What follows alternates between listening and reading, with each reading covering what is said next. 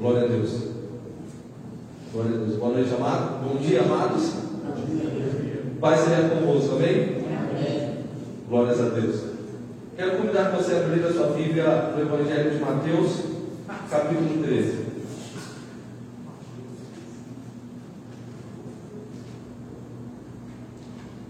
Evangelho de Mateus, capítulo 13.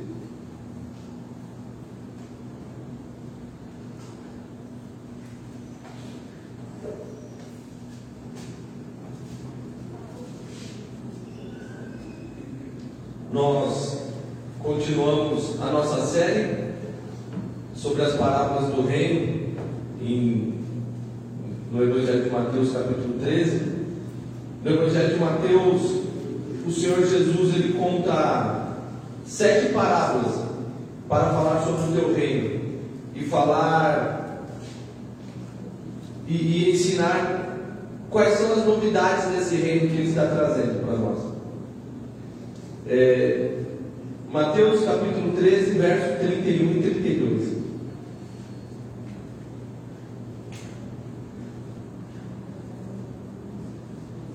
Diz assim: Jesus apresentou-lhes outra parábola, dizendo: O reino do céu é comparado a um grão de mostarda, que um homem pegou e semeou em seu campo. Mesmo sendo a menor das sementes, quando cresce, é, maior dos, é o maior dos arbustos e torna-se uma árvore. De modo que as aves do céu vêm e se alinham em seus ramos. Amém? Glórias a Deus. O Senhor, como eu estava falando, o Senhor ele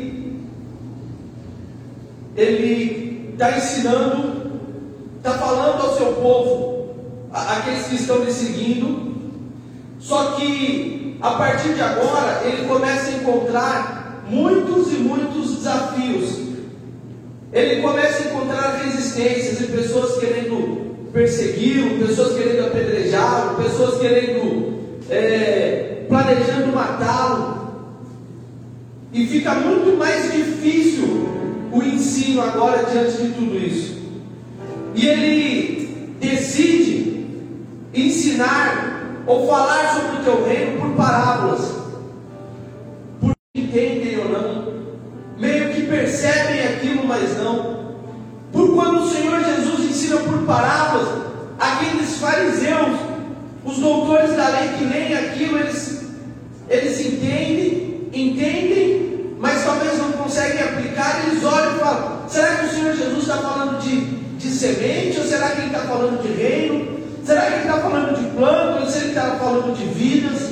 Será que ele está falando de pessoas? Será que ele está falando. Do que é que o Senhor está falando? Então, começa a criar no coração dos fariseus e dos mestres da lei essa dúvida. Mas também é importante que ele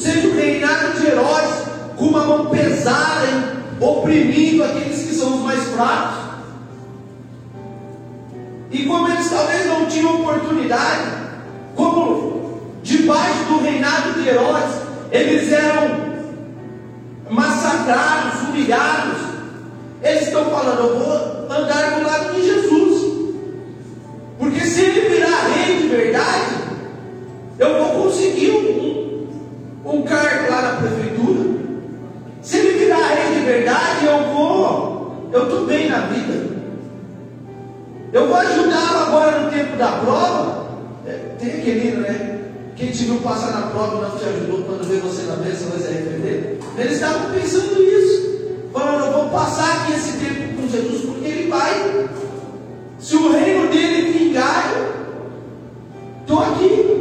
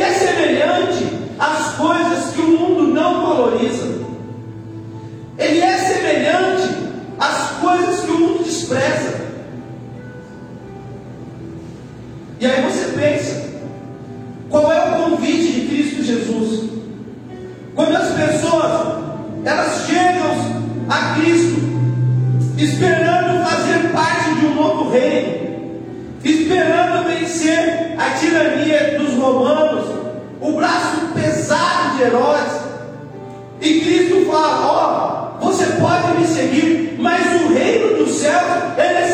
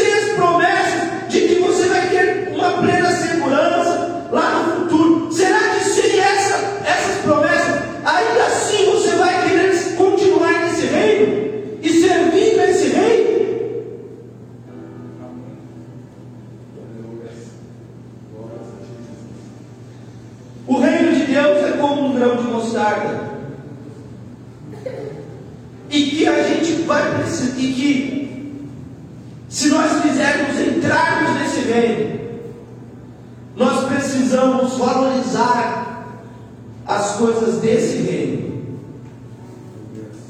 e não as coisas do reino dos homens.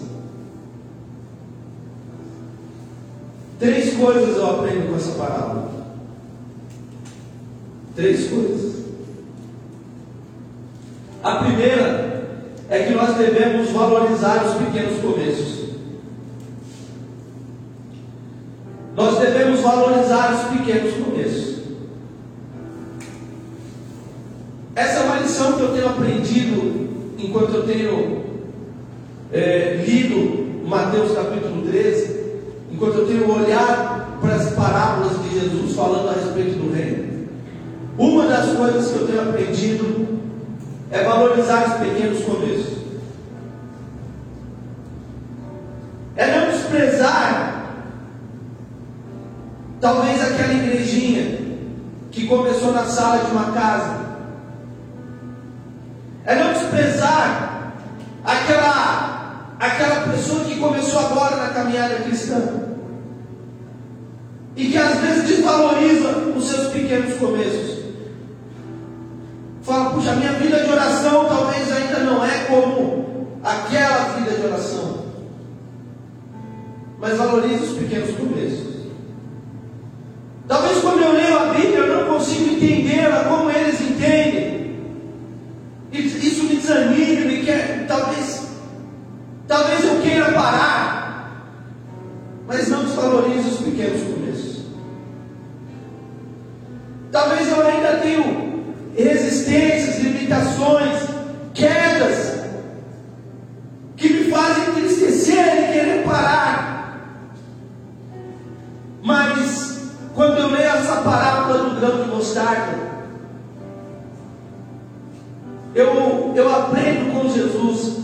que Ele nos mostra valorizar os pequenos começos. Eu não tenho dúvida,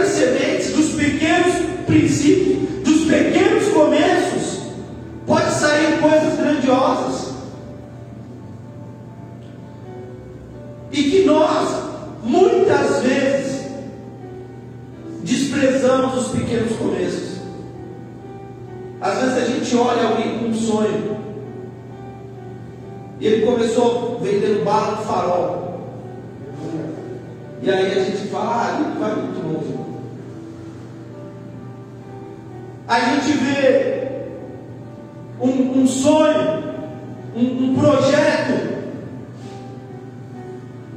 E aí a pessoa talvez começa isso sem recursos, sem ferramentas, sem de forma muito rústica, e você olha assim e fala, ah, aquilo é muito amador, não vai para frente.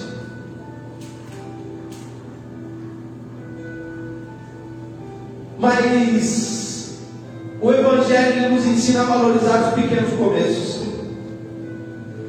O Evangelho nos ensina a valorizar as coisas que são, talvez pelo mundo, desacreditadas. O Evangelho nos ensina a olhar e ver graça de Deus nas coisas que o mundo despreza. Olharmos e ver que o Senhor ele tem grandes planos,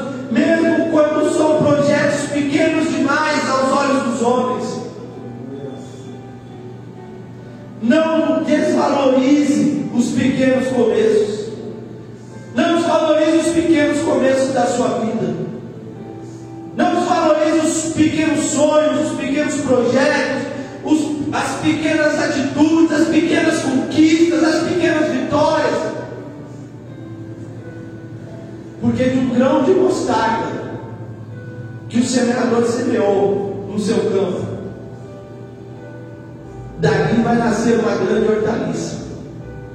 Dali vai nascer a maior das hortaliças. Mas não só isso. O reino dos céus ele é semelhante ao grão de mostarda.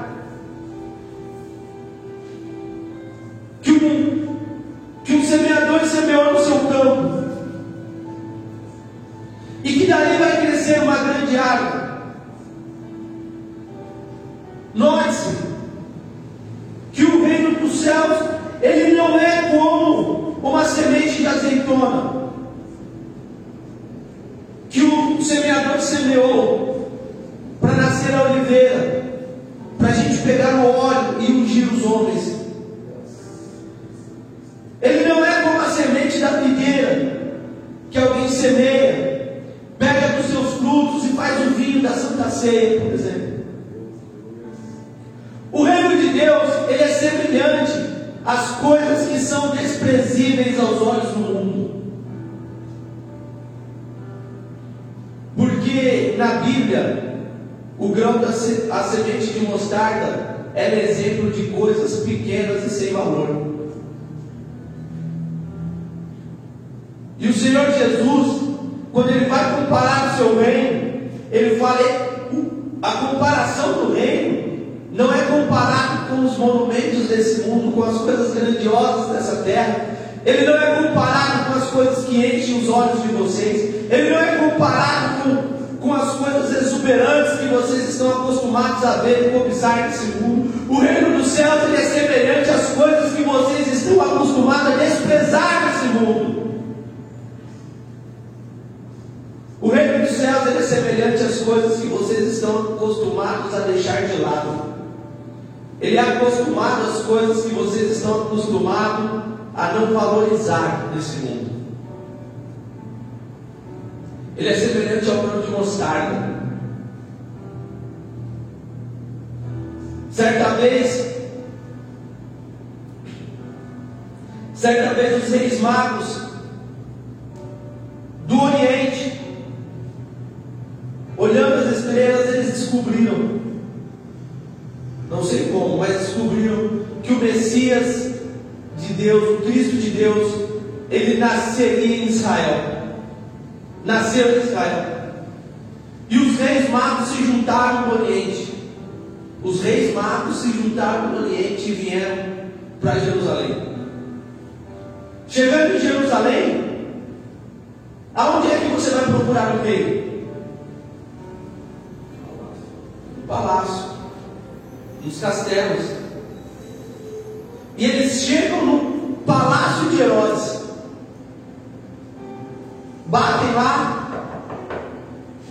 Viemos adorar o Rei, o Cristo de Deus. adorar o Messias de Israel. E Herodes fala: Ele não está aqui. Ele não está aqui. E o nosso coração ainda cai nesse laço por muitas vezes. De nós queremos achar Cristo no meio de riquezas. De nós queremos achar Cristo em palácios. De acharmos que vamos encontrar Cristo nas grandes e nas monumentais coisas deste mundo. Mas Herodes aparece e fala: Ele não está aqui. Ele não está aqui. Eles consultam os sábios da época e falam: aonde é que o Salvador de Israel poderia nascer? E eles falam: em Belém. Belém. Belém, que é o, o vilarejo do interior, o canto da cidade. É, o lugar mais, o vilarejo mais pobre que você pode imaginar. Talvez muito semelhante a, a, a, aquilo que a gente vê talvez na TV do sertão do Brasil. Lugar pobre. Os reis magos vão para lá, não questionam, vão para lá. Situação, eles encontram um lugar, uma estrela guia eles até um lugar. E lá eles chegam numa, numa estrebaria. Imagine uma pousada. Mas é uma pousada no sertão nordestino. É uma pousada em Belém, num lugar Na, e não era pousada, não era o quarto da pousada. Porque quando eles chegam, quando Maria e José chegam lá, Maria com dois quartos para dar a luz, não tinha quarto. Eles não tinham recurso para falar assim, me dá um quarto aí que eu quero dormir. Eles falam, pelo amor de Deus, me ajuda o meu filho está nascendo. E o rapaz falou, eu posso te dar um estábulo ali junto com a vaca que está que tá comendo pasto, junto com o burro que está comendo pasto. E eles pegam José e Maria, eles pegam do feno que tem no chão e dali fazem o berço de Jesus. Eles pegam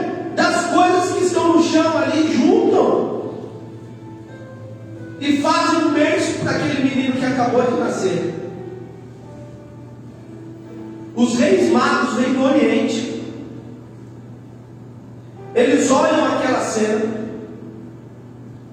A coisa mais mais simples que você possa imaginar.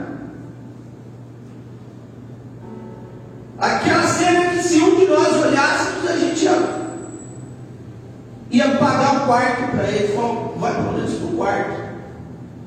Ia pegar um pão e dar para eles. A gente ia se mobilizar para fazer alguma coisa ali. A gente ia olhar para aquilo e falar assim: é, é, não é possível um, um bebê nascido de dias no chão, do lado de, dos animais, não dá. Mas os reis magos eles olharam e viram a salvação de Israel ali. Eles olharam para para aquela cena e olharam para Jesus e falaram: a pessoa mais importante do mundo está ali, numa estrebaria assim, desprovido de todas as riquezas que os homens ou o mundo pode dar, desprovido de toda a provisão que essa terra pode fornecer, sem nenhum recurso que os homens ou que o dinheiro possa pagar, mas ali, naquela simplicidade, a Bíblia fala que eles abriram seus tesouros diante de Cristo. Eles deram ouro, mirra, incenso.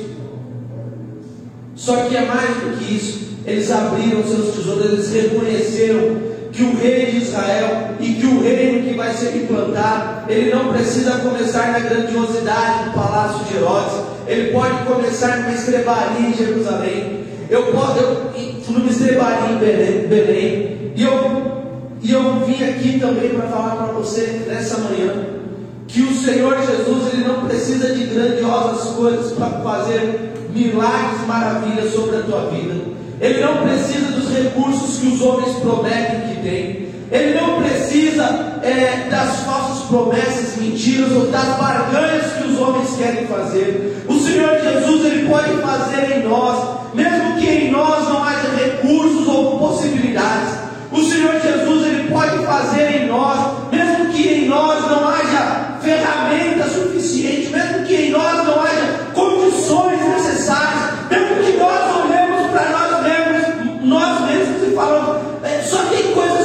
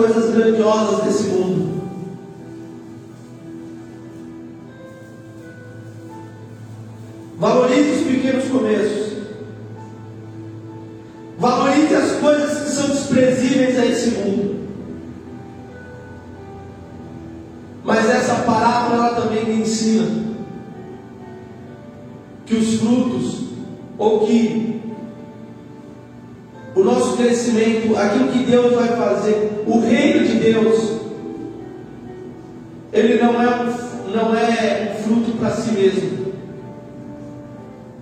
Ele é aquilo que nós podemos fazer para o próximo. Ele não é um fruto para si mesmo. O reino de Deus ele é aquilo que nós podemos fazer para o próximo. Porque o reino dos céus ele é como uma semente que foi lançada no campo, que vai se tornar a maior das hortaliças, para que as aves do mundo inteiro venham e façam seus ninhos ali. Não é para que essa grande árvore seja elogiada, ou para que essa grande árvore seja monumento de adoração. Não é para que essa grande árvore seja seja para captar dinheiro, riquezas ou recursos. Ela é para que as pessoas possam encontrar abrigo ali. E a minha pergunta, quando eu li esse texto, é: será que eu naquilo que Deus está fazendo na minha vida? Será que quando o reino de Deus está sendo desenvolvido, as pessoas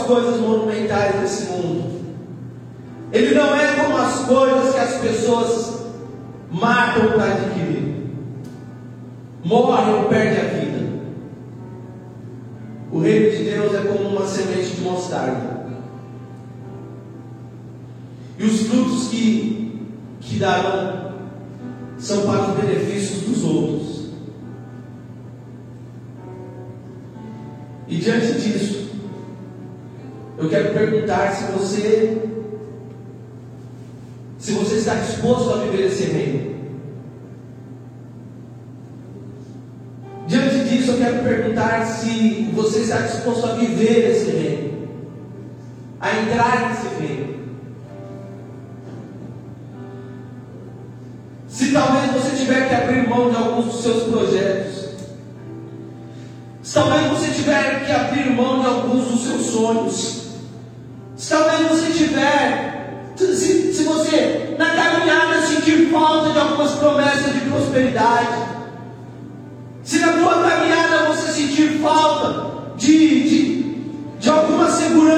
materiais.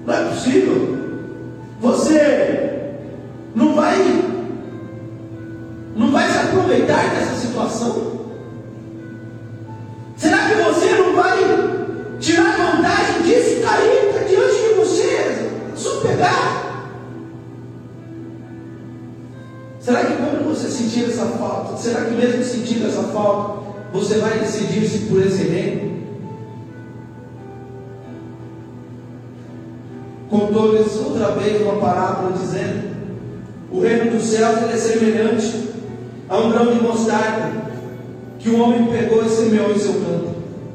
E mesmo sendo a menor das sementes, quando cresce, torna-se o maior dos arbustos. E torna-se uma árvore, de modo que as aves do céu vêm se alinhar nos seus ramos. Eu quero convidar você a fechar os seus olhos. colocar uma altura no teu coração.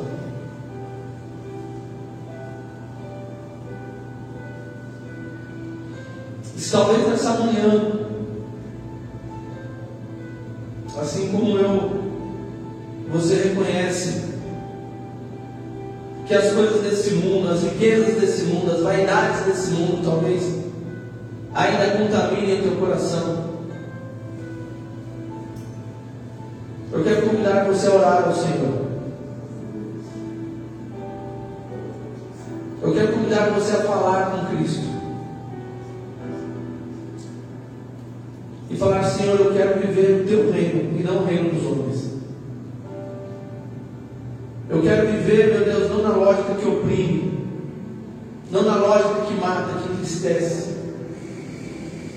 Eu quero viver, meu Deus, esse reino, onde as pessoas encontram um aconchego e segurança.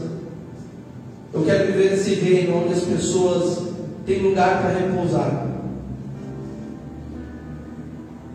Talvez você está vivendo na lógica do dinheiro.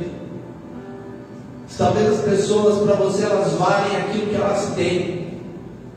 Ou talvez para você elas valem aquilo que elas podem lhe dar.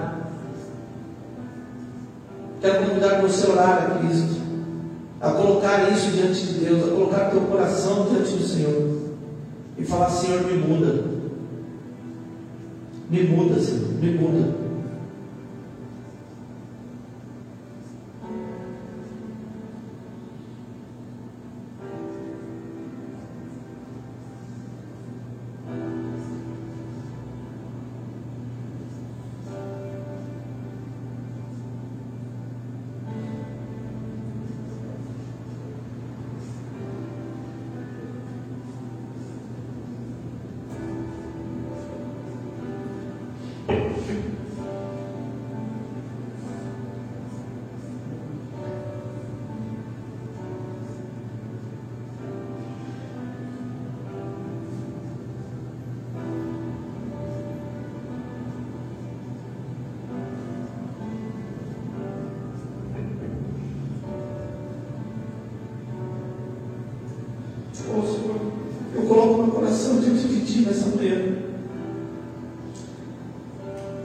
Nós não queremos ser hipócritas, Deus. Nós queremos reconhecer sim que muitas vezes as coisas desse mundo elas inebriam nossos olhos, Senhor, Pai, e tentam roubar o nosso coração. Mas nós queremos nessa manhã encontrar alegria e satisfação em Ti, Deus, no Teu reino. Nós queremos clamar a Ti, Senhor, Pai, nessa manhã e reconhecer que é no Teu reino, meu Deus, ó Pai, que nós encontramos aquilo que realmente é valioso. É no Teu reino, Senhor, que nós encontramos aquilo que realmente, meu Deus, faz sentido. É no Teu reino, Senhor, que nós encontramos, meu Deus, aquilo que realmente nos dá força, nos dá vida para viver. Nós reconhecemos, Senhor, ó Pai, nesta manhã, que o reino dos homens ele é corrupto Senhor, imperecível. Ele perece, Senhor, ó Pai, ele não pode subsistir. Queremos, Senhor, ó Pai, que o teu reino é eterno. Que o teu reino, meu Deus, ó Pai, é para sempre. Que é o teu reino, meu Deus, ó Pai, que não tem fim. Nós colocamos o nosso coração diante de Ti nessa manhã e pedimos, Senhor, muda o nosso coração. Muda, Senhor, o nosso coração em nome de Jesus. Derrama sobre ele o teu espírito. Tira de nós o coração de pedra e nos dá o coração de carne, Senhor, em nome de Jesus. Um coração sensível, meu Deus, ó Pai, a tua voz, a tua palavra. escreve, meu Deus, no nosso coração, meu Deus, a tua lei. Em nome do Senhor Jesus. Para que nós possamos anunciar e viver, meu Deus, no teu reino e não segundo aquilo que os homens querem dizer ou impor sobre nós. Ó oh, Senhor, que nós possamos ser a resistência desse mundo, que nós possamos ser, meu Deus, ó Pai, a diferença desse mundo, que nós possamos ser a luz em meio às trevas desse mundo, Deus, que nós possamos ser, meu Deus, ó Pai, um grito de esperança no meio, meu Deus, da vida de egoísmo, meu Pai, que esse mundo tem que impor e viver. Que haja graça em nós, meu Deus, e na tua igreja. Que haja, meu Deus, ó Pai, o anúncio do reino do Senhor, meu Deus, ó Pai, através da igreja. Que haja, meu Deus, através da tua igreja, meu Pai, um lugar de conforto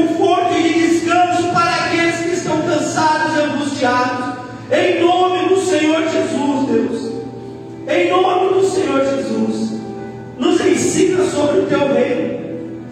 Nos ensina sobre a tua vontade, Deus, em nome do Senhor Jesus. Amém. Amém. Aplausos, Senhor.